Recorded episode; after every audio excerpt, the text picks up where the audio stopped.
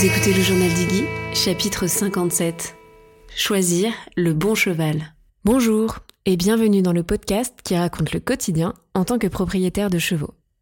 Moi c'est Fanny, je suis cavalière et propriétaire d'une jeune jument qui s'appelle Iggy. Avant de me lancer dans cette aventure dont j'ai toujours rêvé, je me suis posé énormément de questions. Et il m'a manqué un support pour pouvoir faire mes recherches, pour pouvoir m'aider, me guider à travers ce parcours.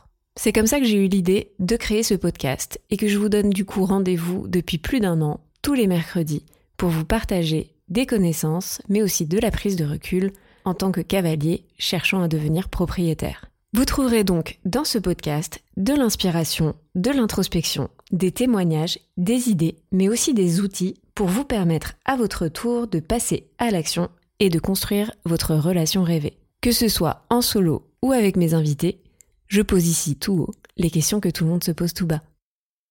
Ceci est un épisode Pony Talk, les épisodes sur lesquels je vous partage le fruit de mes réflexions à l'instant T. Je pioche mes sujets dans les phrases que j'entends très régulièrement au sein des écuries ou que je lis en commentaire par exemple sur les réseaux sociaux.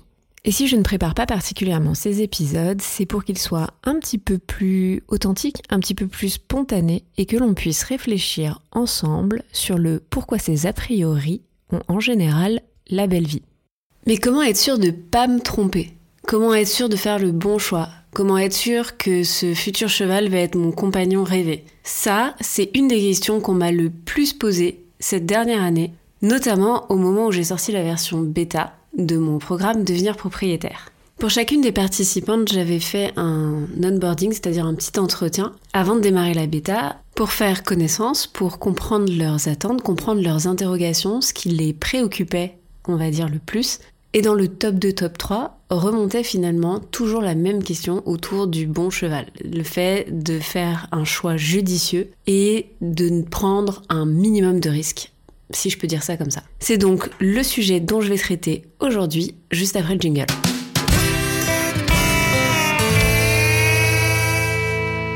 Je me suis demandé comment j'allais commencer cet épisode, qu'est-ce que j'allais pouvoir vous dire, parce que finalement la notion de bon cheval, c'est super subjectif. Ça dépend vraiment de qui vous êtes, de votre personnalité, de vos attentes. En fait, il n'y a pas un bon cheval, il y a des bons chevaux pour différentes personnes.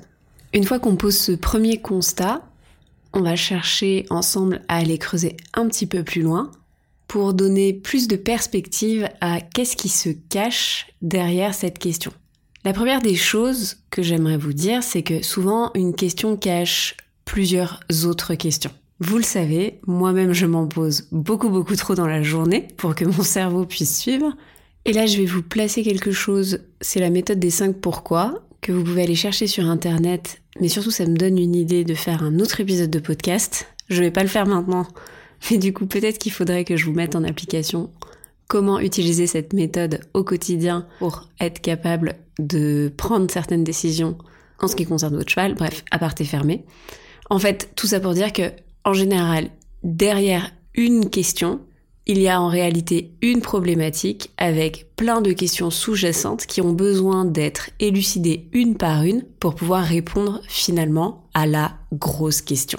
Et dans le cas précis de cet épisode, la grosse question, c'est comment être sûr de choisir le bon cheval? Derrière ça, en fait, il se cache tout un tas de sous-questions autour de, et on va les détailler rapidement, la difficulté à définir en fait ce que vous attendez finalement de ce cheval, le manque de projection peut-être sur vos quotidiens qui vous attend, le défaut de connaissance que peut-être vous avez, et qui vous permet pas en fait de vous rendre compte concrètement de c'est quoi un cheval, c'est quoi les différentes personnalités, les différents tempéraments, comment en fait je peux garantir entre guillemets qu'un individu me correspond ou pas, qu'on va pouvoir être amis, qu'on va pouvoir s'entendre, que l'on est compatible.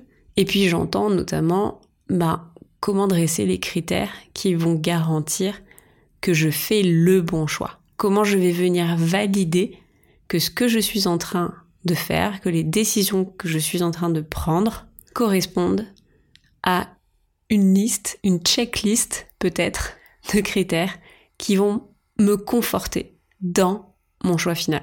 Tout ce que je viens de vous lister, si vous vous retrouvez dedans, si en fait vous vous dites mais en fait c'est exactement ça, J'arrivais pas vraiment à le formuler à voix haute. J'arrivais pas forcément à dessiner le contour de tout ce qui se joue pour moi derrière le fait de choisir enfin mon partenaire, mon cheval à moi avec qui je vais créer ma relation.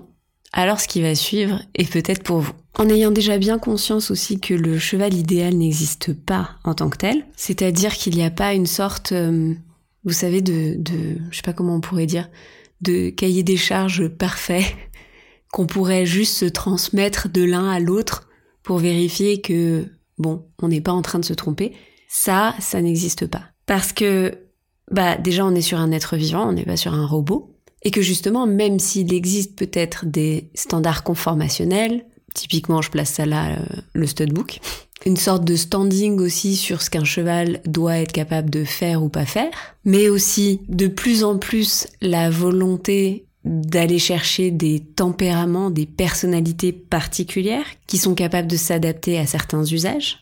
On débouche alors tout naturellement sur un million de solutions possibles. Et derrière le mot solution, il faut voir un million de chevaux, tous singuliers, qui vont tous avoir bien sûr des points forts et des choses qui vous correspondront moins.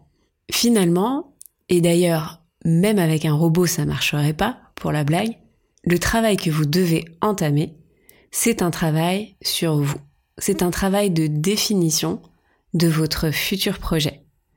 Selon qui vous êtes, ce que vous en attendez, votre personnalité, ce qu'il est possible de faire, entre guillemets. Et quand je dis ce qu'il est possible de faire, c'est par rapport à vos envies, votre budget et l'offre du marché.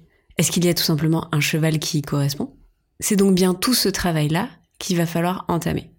Malheureusement, il y a finalement très peu de personnes capables de vous accompagner dans ce parcours.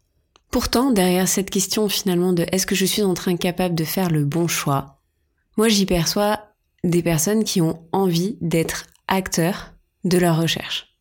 J'y vois des personnes qui ont besoin d'anticiper, de comprendre le parcours par lequel elles vont passer, qui ont envie d'acquérir une certaine forme d'indépendance, d'autonomie dans la réflexion qu'elles vont devoir mener pour être capables de choisir justement l'heureux élu.